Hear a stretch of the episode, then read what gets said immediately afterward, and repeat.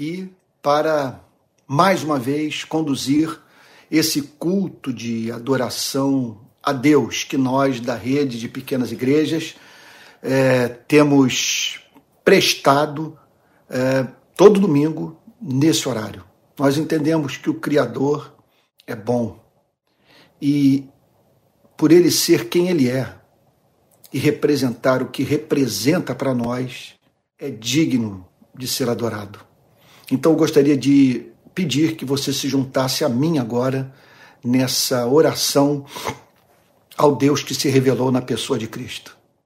Senhor, nosso Deus e Pai, tu sabes que nós o amamos e que se o universo nos fosse oferecido em teu lugar, os nossos corações não ficariam satisfeitos, porque nós não queremos o universo. Não estamos em busca de ouro e prata.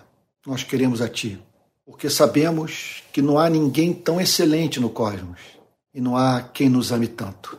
Por isso nós estamos aqui para conscientemente dar testemunho da nossa fé e prestar a ti culto de adoração. Senhor querido, nós pedimos nessa noite perdão pelas nossas transgressões, por aquilo que há na nossa vida e que viola os ditames da razão. Senhor, que viola os princípios do amor, que representa uma afronta a ti, Senhor e um golpe desferido contra a santidade da vida humana. Senhor, perdoa-nos por toda área da nossa vida na qual resistimos à Sua vontade, pela insistência nossa em fazer a nossa vontade. Perdoa-nos, Senhor. Perdoa-nos pelas faltas que nos são ocultas, por aquilo que há em nossa vida e que é pecaminoso e do qual nós não nos damos conta. Nós queremos nessa noite, Senhor, te agradecer pelas orações ouvidas, pela bênção da semana que ontem se findou, por tudo o que o Senhor operou nas nossas vidas. Ó Deus, e que foi importante para que pudéssemos cumprir a nossa missão no mundo. Nós te agradecemos pelo seu cuidado, pelas lágrimas enxugadas, pela direção que nos é dada. Senhor, porque tu tens sido socorro bem presente na tribulação. Nós agradecemos a ti pelo Espírito Santo, pela sua obra de santificação, consolação, direção. Nós agradecemos a ti por Jesus Cristo, pelo sangue que ele derramou por nós. Nós te agradecemos pelo Pai, ó Deus amado, pelo decreto eterno de nos redimir te agradecemos pela Bíblia, pela tua palavra, que é lâmpada para os nossos pés e luz para o nosso caminho.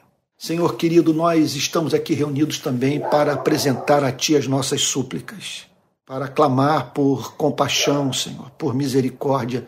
Nós rogamos a Ti, Senhor, que na exposição bíblica de noite, o Teu Espírito, na, na, na pregação, na, na exposição bíblica dessa noite, que o Senhor alimente a nossa alma, que possamos ter um momento de transcendência, de percepção nítida da tua presença onde estamos, Senhor.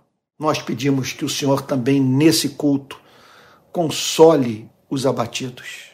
Senhor, ajuda o teu povo a vencer as tentações de momento, dando a cada um de nós graça para em tudo, Senhor, glorificarmos o teu nome. Senhor Deus de toda bondade, visita os que estão doentes e nós pedimos a Ti que, por conta das Suas misericórdias que não têm fim, que o Senhor alivie os teus servos de toda dor física, Senhor. Ó Deus querido, que o Senhor restaure a saúde desses que nesse momento, Senhor, participam de, dessa, desse momento de oração nós rogamos a Ti, Senhor, que esta semana que se inicia seja semana de portas abertas de trabalho para os que estão desempregados. Que, Senhor, que seja semana de pagamento de dívidas, semana de, de solução encontrada para problemas crônicos, Senhor. Que seja semana de renovação do amor por Cristo, semana de comunhão com a tua palavra, semana de oração, Senhor. Semana em que nós possamos provar da alegria mais profunda no Espírito Santo. Ouça a nossa oração, Senhor. É o que te pedimos em nome de Jesus, com o perdão dos nossos pecados. Amém. Irmão querido, irmã querida, eu vou pedir que agora você abra é, a Bíblia no Evangelho de João, capítulo 20, para a leitura do verso 19 em diante. Na verdade, nós vamos dar sequência à pregação de hoje de manhã na ABI, no auditório da Associação Brasileira de Imprensa no centro do Rio. Então, nós paramos hoje no verso 18 e eu quero chamar a sua atenção para os versos que vão do 19 ao 23. Repetindo, Evangelho de João, capítulo 20, verso 19, que diz assim: Ao cair da tarde daquele dia, o primeiro da semana, estando trancadas as portas da casa onde estavam os discípulos, com medo dos judeus, Jesus veio e se pôs no meio deles, dizendo: Que a paz esteja com vocês. E dizendo isso, lhes mostrou as mãos e o lado. Então os discípulos se alegraram ao ver o Senhor. E Jesus lhes disse outra vez: Que a paz esteja com vocês. Assim como o Pai me enviou, eu também envio vocês. E havendo dito isso, soprou sobre eles e disse-lhes: Recebam o Espírito Santo. E se de alguns vocês perdoarem os pecados, são-lhes perdoados, mas se os retiverem, são retidos. Essa é uma passagem totalmente apropriada a esse domingo, porque é uma passagem que fala sobre a ressurreição de Cristo. E hoje nós estamos celebrando a, o dia no qual um da nossa espécie saiu na mão com a morte e a matou. Por isso, essa passagem.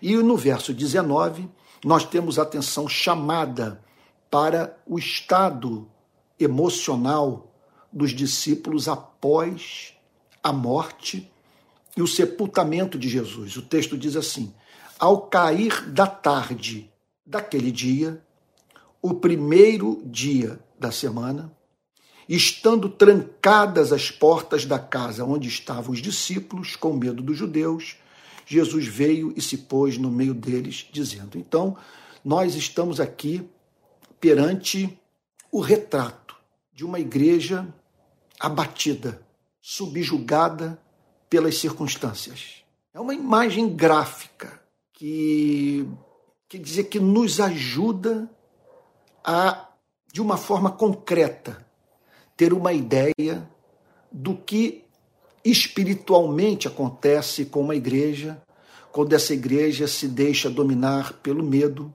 pelo ceticismo, pela dúvida. O texto diz que eles estavam, em primeiro lugar, destaca que eles estavam é, com as portas da casa onde se encontravam trancadas, portanto, fazendo o que estava ao seu alcance para se protegerem. Então fica, é, é evidente à luz dessa passagem que Deus não quer uma igreja com as portas trancadas, que Deus não quer uma igreja intimidada pelas circunstâncias, que Deus chama a sua igreja para um comportamento desassombrado.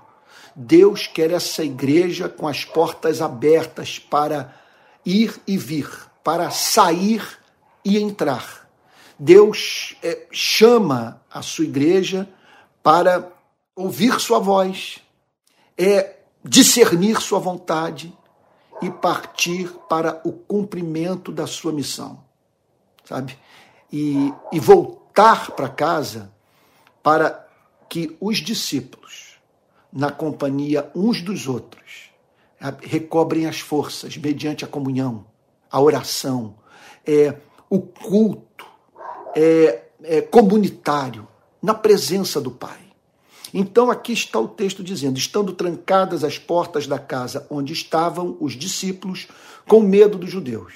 Então, nós estamos aqui perante a seguinte situação: os discípulos de Jesus, em sua terra natal, em Israel, com medo, com medo dos seus próprios compatriotas. É, entre os quais pessoas profundamente religiosas, que identificavam é, o cristianismo, que tinham a fé cristã como uma heresia, como algo subversivo, como uma ameaça à saúde espiritual de Israel, mal que deveria ser extirpado pela raiz. Então o texto diz que eles se estavam com as portas trancadas com medo dos judeus. Não é que eles haviam fabricado medo. Não se tratava de algo da imaginação dos discípulos. Havia ódio. Jesus havia acabado de morrer. Quer dizer, sob as mais pesadas acusações que poderiam ser feitas tanto pelo poder secular quanto pelo poder temporal. Ou melhor, tanto pelo poder temporal secular quanto pelo poder religioso, o poder das instituições religiosas. As instituições religiosas o chamavam de herege, e o poder temporal o tinha como um agitador, como um, um subversivo.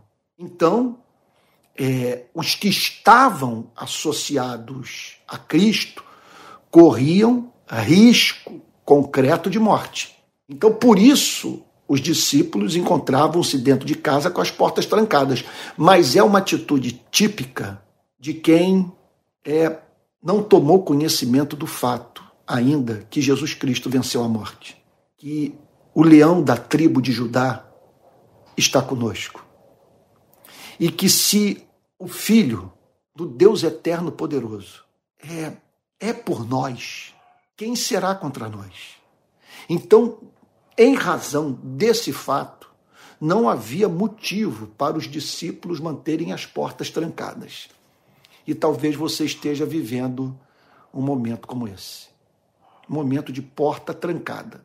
Permita-me deliberadamente usar essa imagem como metáfora e uma realidade espiritual. Não é sobre isso que o texto está falando. O texto não está falando sobre o que eu vou dizer agora mas ele serve de uma ilustração precisa sobre o que pode acontecer com a alma de muitos, especialmente quando estes não aguentam mais ser feridos, estão cansados de se decepcionarem com os seres humanos, sabe? se tornaram céticos com relação à vida.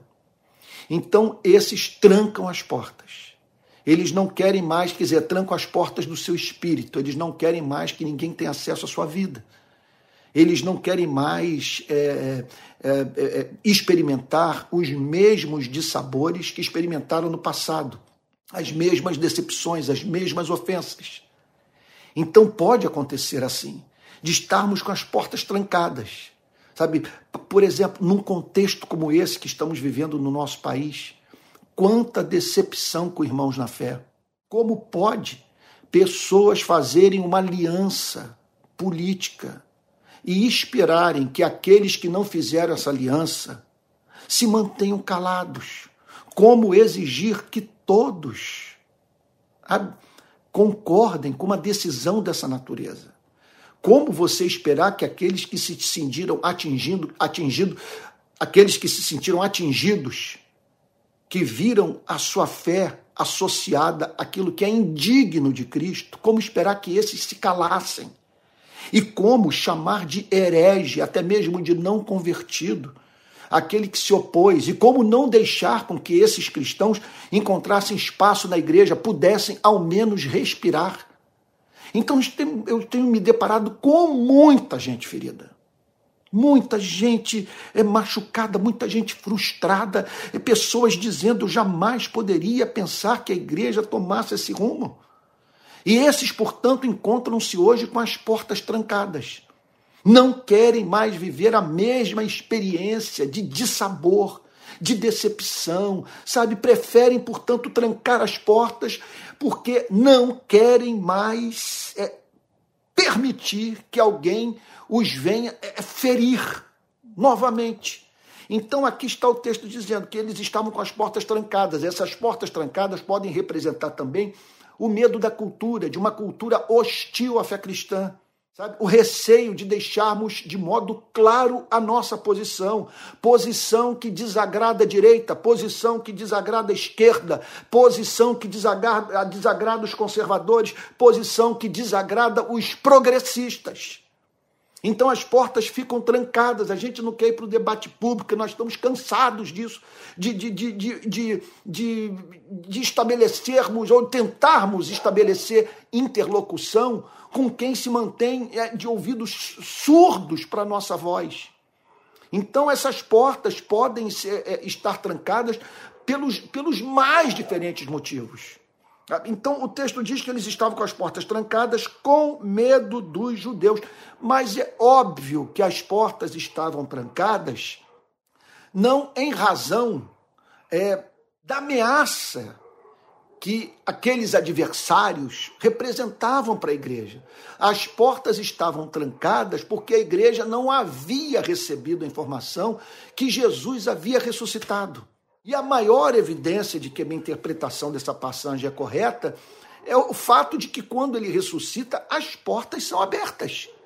E essa igreja é encontrada sendo batizada com o Espírito Santo, provando de um extraordinário avivamento e pregando a palavra de Deus livremente em Jerusalém. E depois em toda a Judéia, Samaria e até os confins da terra. Essas portas foram um dia abertas. E Deus quer fazer o mesmo na sua e na minha vida. Ora, você foi ferido? Eu não tenho como descrever as decepções que eu, que eu vivi de 2018 para cá. Você foi traído por amigos? Ora, eu sei o que é ser traído por amigos.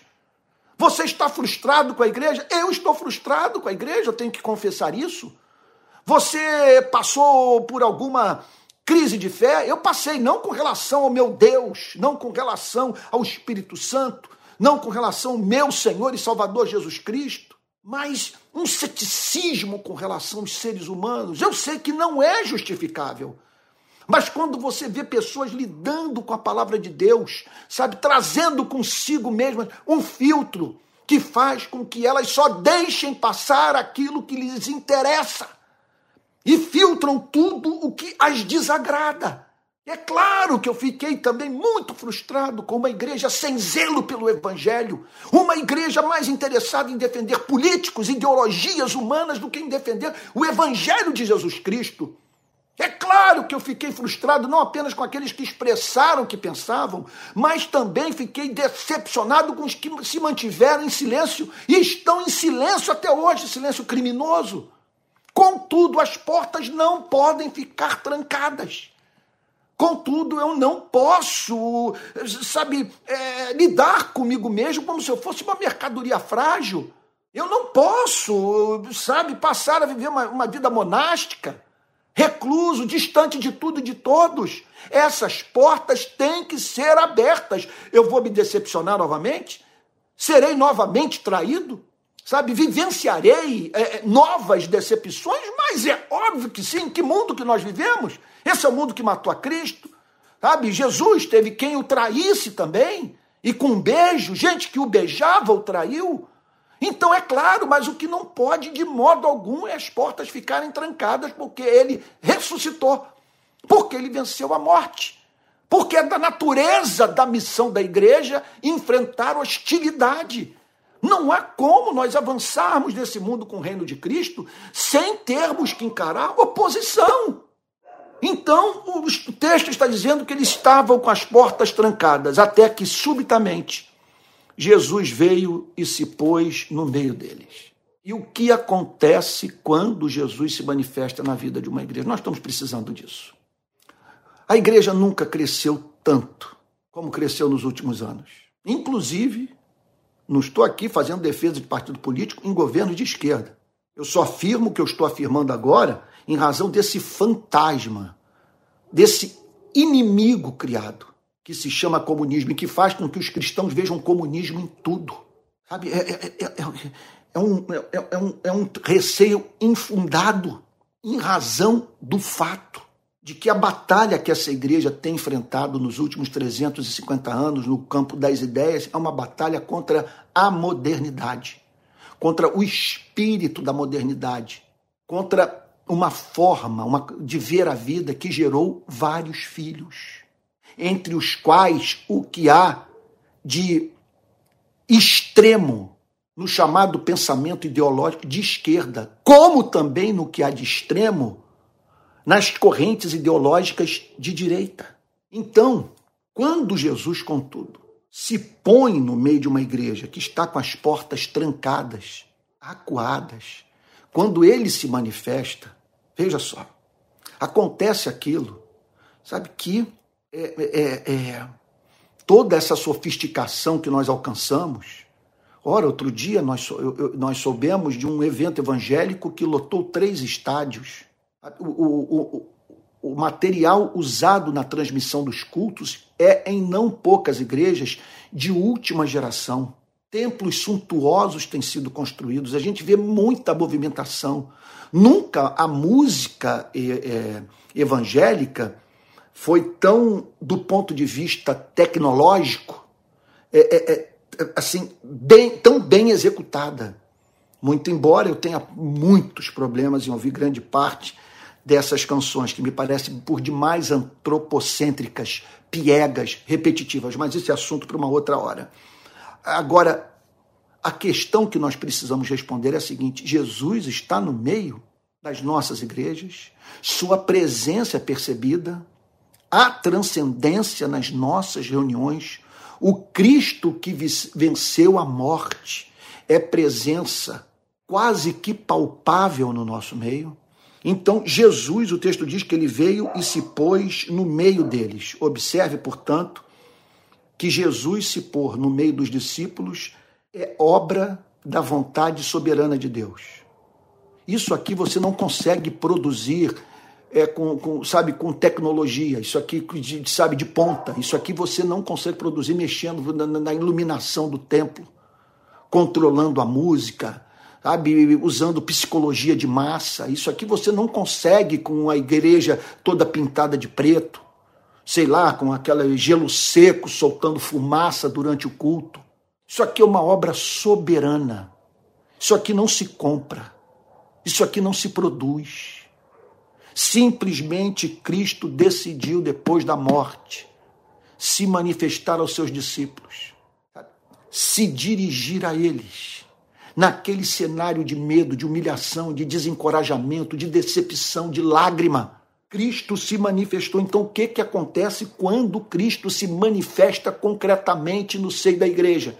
Olha o que, que o texto diz: que a paz esteja com vocês. Essa é uma presença que sempre vai comunicar paz. Ele vai soprar a paz sobre nós. É claro que ele fará com que nós tenhamos uma experiência mística com a paz. É a paz que excede todo entendimento. É uma paz, portanto, que extrapola todas as vozes do desespero, que é capaz de silenciar o inferno. Então, é uma voz que comunica a paz. Agora, é uma voz que nos faz também pensar nos motivos da paz, que nos leva, portanto, a usar o cérebro. A paz, diz o Senhor Jesus, esteja com vocês, porque era aquilo que a igreja mais precisava naqueles dias.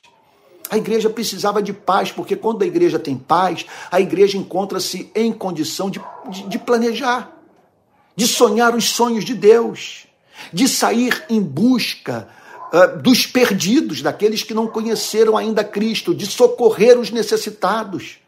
Então veja que antes do Senhor Jesus os enviar para o cumprimento de qualquer missão, o Senhor Jesus lhes comunica esse estado de alma sem o qual nós não conseguiremos ser testemunhas eficazes de Cristo nesse planeta, até porque não há nada que vai mais abalar o mundo do que este planeta.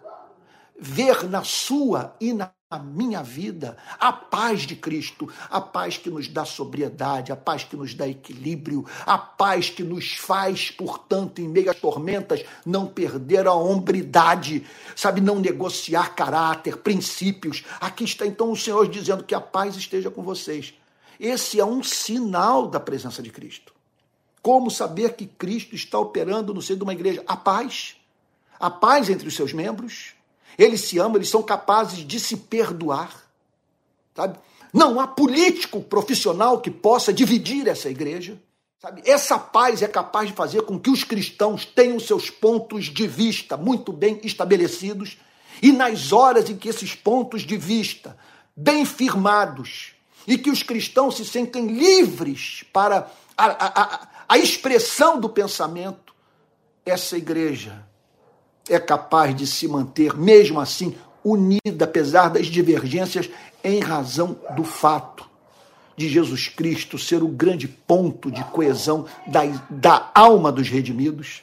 Então, aqui está o texto dizendo que a paz esteja com vocês. Esse é um sinal da presença de Cristo. Quando sabemos que o avivamento chegou, quando sabemos que a presença mística de Cristo é real, é concreta, é evidente na vida de uma igreja. Quando essa igreja tem paz. Quando essa igreja compreende que foi justificada pela graça de Deus mediante a fé. Que Deus não tem mais contenda com seus membros. Que Deus lhes oferece uma memória apagada, apagada, que seus pecados estão perdoados. Então, é, é, é, é esse estado de alma que é, que, que é fruto da percepção desse amor. Eu tenho paz porque eu sei que eu sou do meu amado e meu amado é meu. Eu tenho paz porque eu sei que as promessas que ele fez a mim haverão de se cumprir porque é fiel aquele que me chamou. Eu tenho paz porque o sangue de Jesus Cristo me purifica de todo pecado. Eu tenho paz porque o meu maior adversário levou uma surra. Ele saiu na mão com Cristo e Cristo matou a morte. Então, a paz esteja com vocês. É isso que Deus quer falar hoje. Para você e para mim. Paz. Ele quer que nós tenhamos noite profunda de sono. Ele quer que amanheçamos restaurados, sabe? com o espírito em paz, com a mente renovada, a fim de que possamos dizer para Ele: Eis-me aqui, envia-me a mim. Verso 20: E dizendo isso, lhes mostrou as mãos e e, e, e o lado. Por isso nós temos motivo para paz. Porque o Senhor Jesus Cristo mostrou as mãos e o lado. Qual é o fundamento da nossa paz? as feridas de Cristo. Isso, para mim, é insuperável. Não há no universo, nem jamais poderemos encontrar uma definição de amor mais profunda do que essa. Senhor, onde, onde está o seu amor? Onde está o seu amor no mundo de crianças agonizando, Senhor, em hospital para tratamento de câncer? Onde está o seu amor diante das fomes coletivas na África? Senhor, onde está o seu amor diante, Senhor, dos milhões de desempregados desse país? Onde está o seu amor, Senhor, nas horas em que vemos servos estimados seus passarem pelas provas mais severas? Qual é a resposta do Evangelho? Qual é a resposta do Evangelho? É a resposta que você não vai encontrar em nenhum outro lugar no universo, nenhuma religião, em nenhuma filosofia e no trabalho de nenhum coach. A resposta é essa: as mãos e o seu lado feridos pelos pregos da cruz. Essa é a evidência.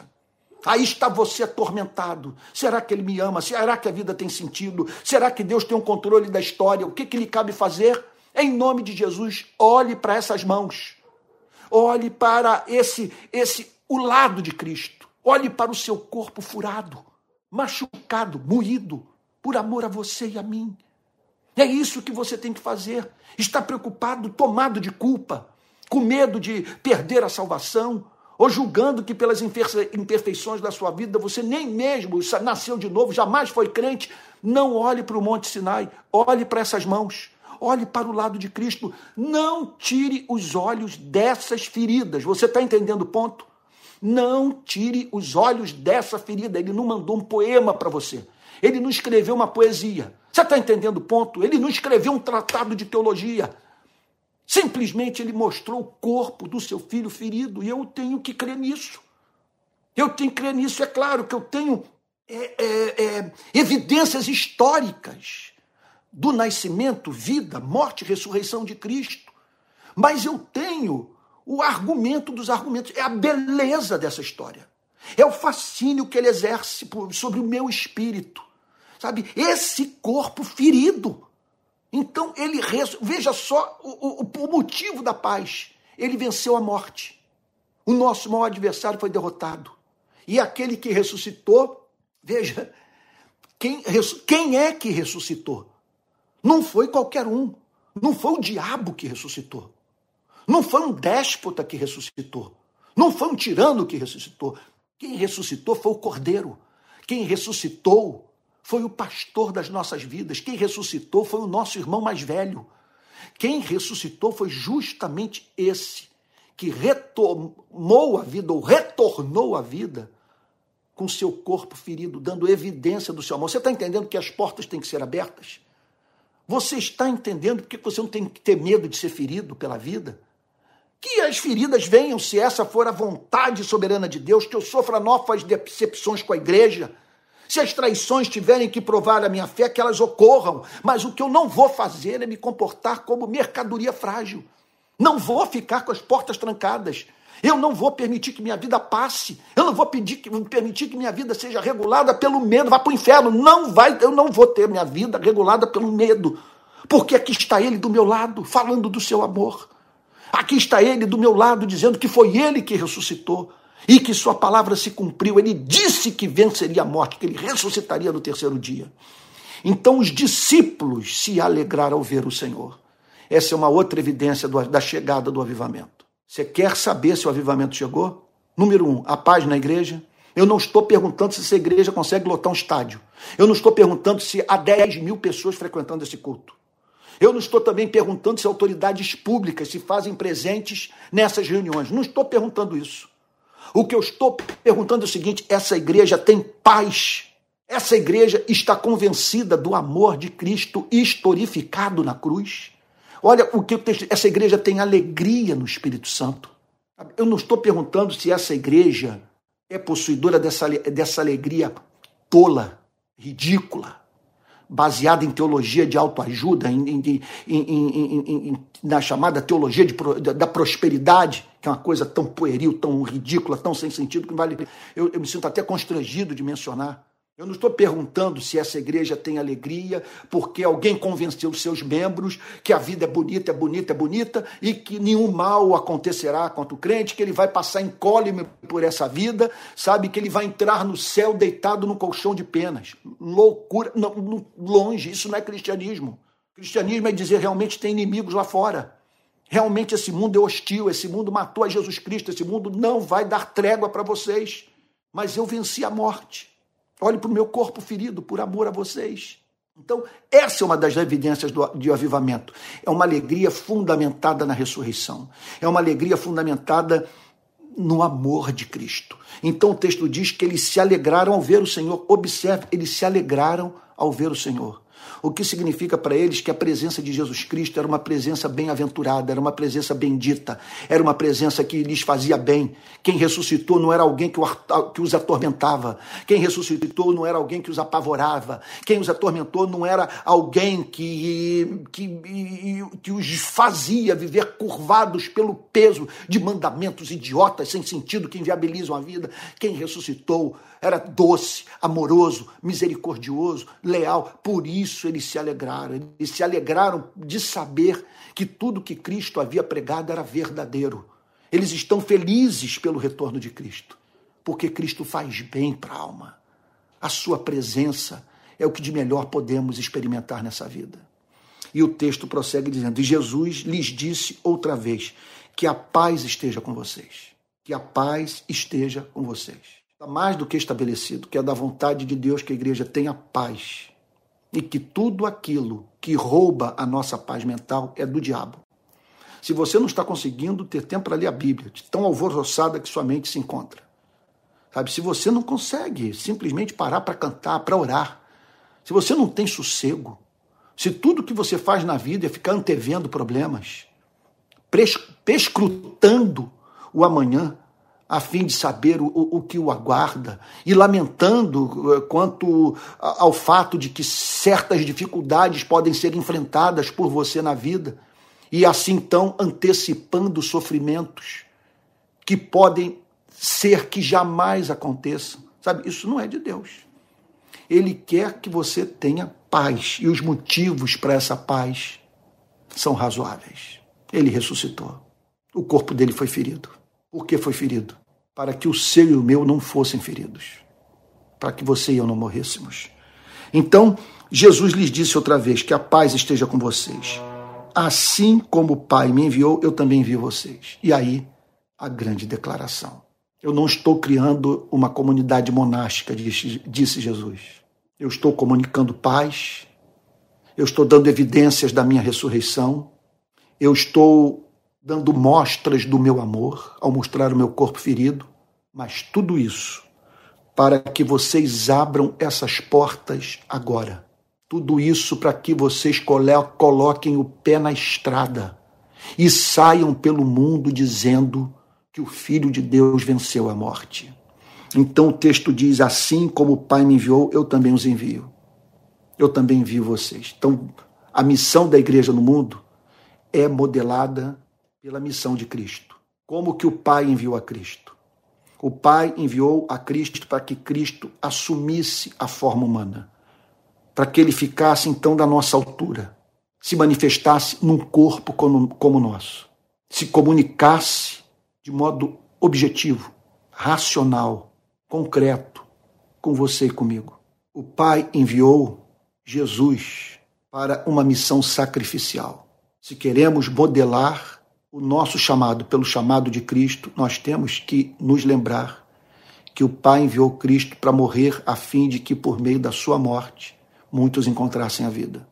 Você está experimentando alguma morte por amor a Cristo? Eu conheço as minhas desejos que eu não vou realizar jamais, porque são incompatíveis com o meu chamado.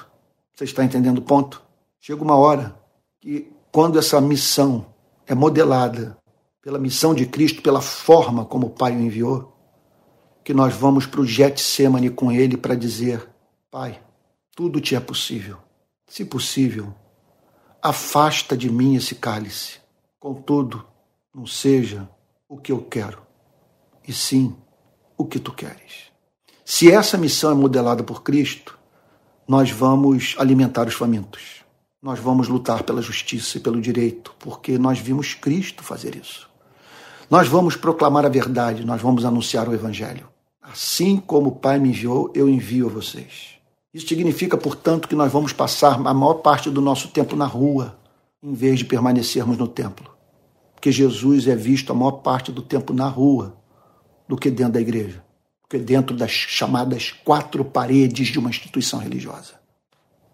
Verso 22. E havendo dito isso, soprou sobre eles e disse-lhes: Recebam o Espírito Santo. É a maior necessidade da igreja nos dias de hoje. Qual é o diagnóstico da nossa presente realidade?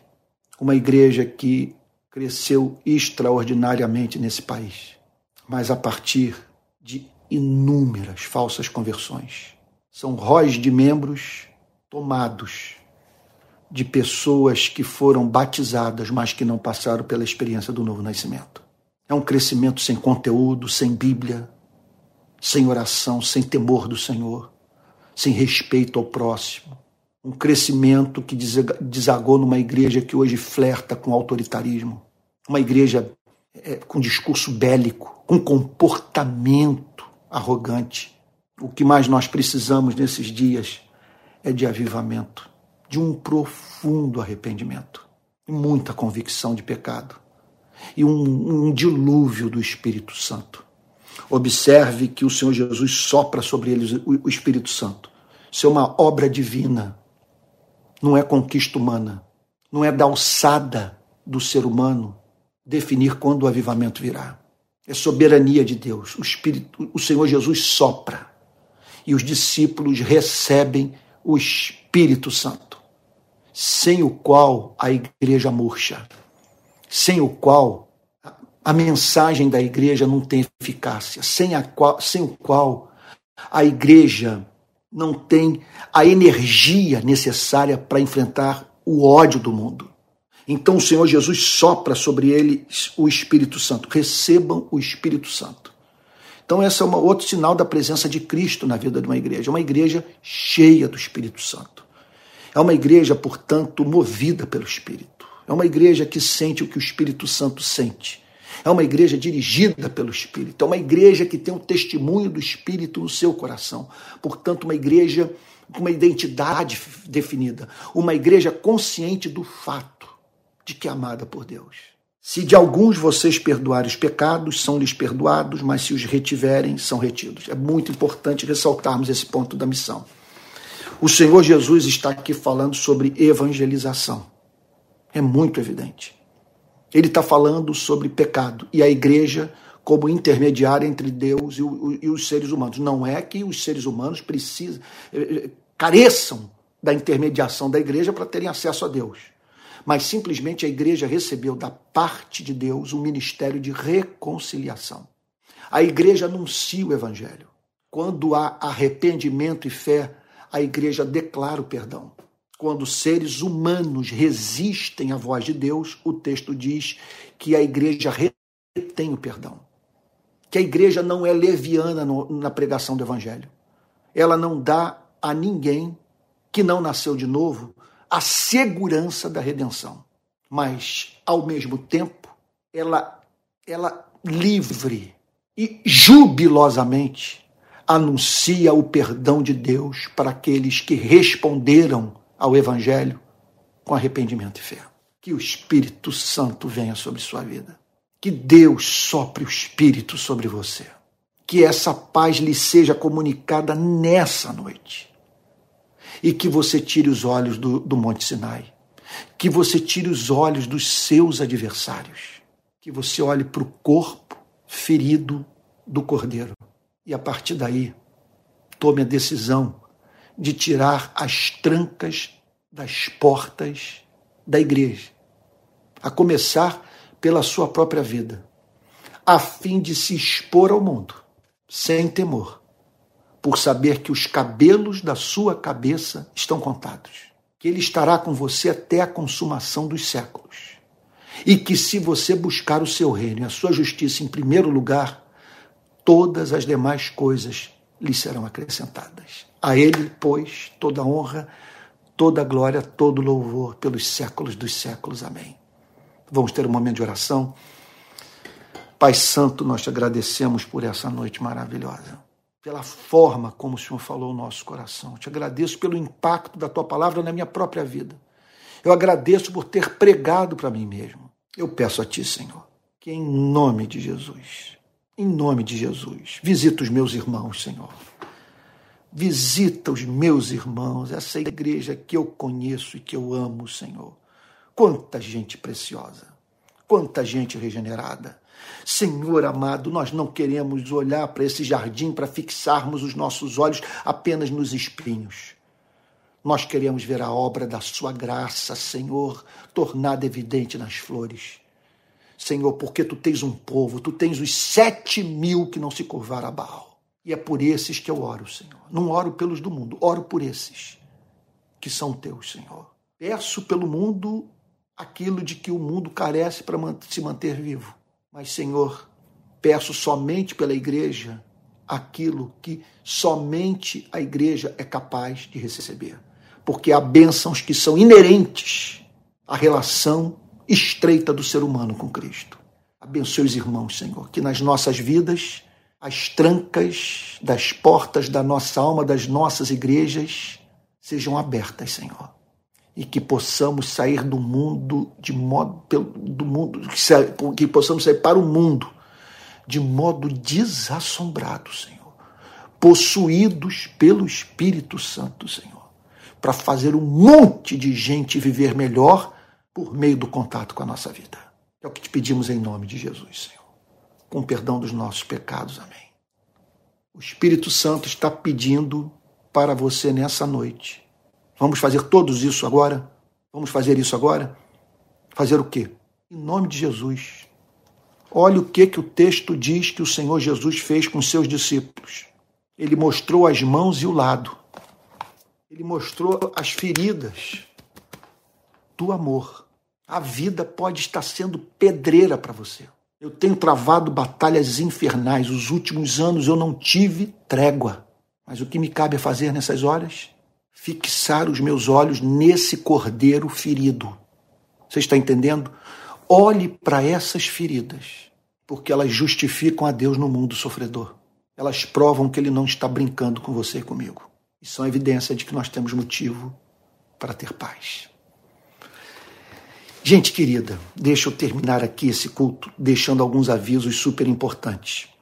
O primeiro deles é o seguinte: é, nós estamos precisando de recursos para manter a rede de pequenas igrejas e as pregações no centro do Rio, lá na Associação Brasileira de Imprensa. Só ali nós estamos gastando 14 mil reais por mês. Como que você pode ajudar? Enviando a sua contribuição pelo Pix. O nosso Pix é 864 759 167 49. Não é nosso, na verdade é meu. Eu estou usando ele e esse dinheiro, portanto, é usado, esse dinheiro arrecadado para pagar as contas. Semana que vem, muito provavelmente, eu anunciarei finalmente o nosso número de conta bancária da rede de pequenas igrejas. Nós já demos já demos entrada em toda a documentação para transformarmos a rede em pessoa jurídica e esperamos em Deus que ainda essa semana possamos abrir uma conta bancária. E aí eu ficarei livre desse fardo em nome de Jesus. Então não deixe de dar a sua contribuição. Nós não recebemos ajuda do município, do estado e muito menos do governo federal. Nós dependemos dessas ofertas. Tá bom? Não deixe de ajudar. Quero também lembrar a você da nossa agenda. Nossa agenda é extensa. Olha lá, todo domingo, nove da manhã, estudo sobre o catecismo de Heidelberg com meu filho Pedro. Às dez da manhã, culto transmitido diretamente do auditório da Associação Brasileira de Imprensa no centro do Rio. Sabe? E eu estou sempre ali pregando a partir das dez da manhã, tá bom? Às 18 horas no domingo, o nosso culto, culto das seis, da rede de pequenas igrejas. Segunda-feira, eu estou pregando na Igreja Presbiteriana Betânia, série de mensagens sobre os conflitos de Cristo com as instituições religiosas do seu tempo. Toda segunda-feira, às 20 horas. Na quarta-feira, às 19 horas, eu tenho um, um eu, eu, dirijo um culto igualzinho a esse. Sabe? E, então, quarta-feira, às 19 horas, sempre com oração exposição bíblica. E é importante que eu anuncie algumas, algumas mudanças no meu ministério. A partir de maio, eu começarei uma série de pregações no domingo pela manhã na BI sobre os milagres de Cristo. Vou analisar todos os milagres que Cristo operou do, e, e, procurando sempre apresentar as suas implicações práticas para a nossa vida no presente. E a partir de maio, nesse horário agora que eu estou usando, vou começar uma série de pregações sobre as parábolas de Cristo.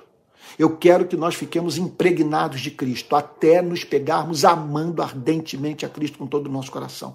Então, a partir de maio, esse horário do domingo, às seis horas, será dedicado a uma série de pregações sobre as parábolas de Cristo. E na quarta-feira, em maio, eu darei início à série de pregações sobre a carta de Paulo aos Colossenses. Então, carta de Paulo aos Colossenses, a partir de maio.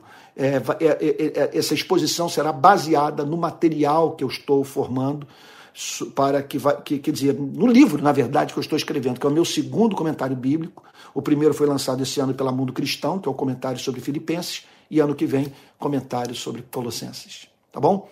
Olha, essa mensagem vai ser salva e você vai poder compartilhar o link nas suas redes sociais. Não deixe de fazê-lo, porque pode ser que muita gente seja abençoada com aquilo que hoje foi falado no nosso culto. Tá bom? Olha, estamos caminhando a passos largos para em breve organizarmos a rede no Brasil inteiro. Vai ter treinamento, nós vamos identificar as nossas pequenas igrejas no país todo e vamos ter uma. Um, um, nós vamos ver surgir um movimento de igrejas pequenas e que crescerão a partir da formação de pequenas comunidades. Por que pequenas comunidades?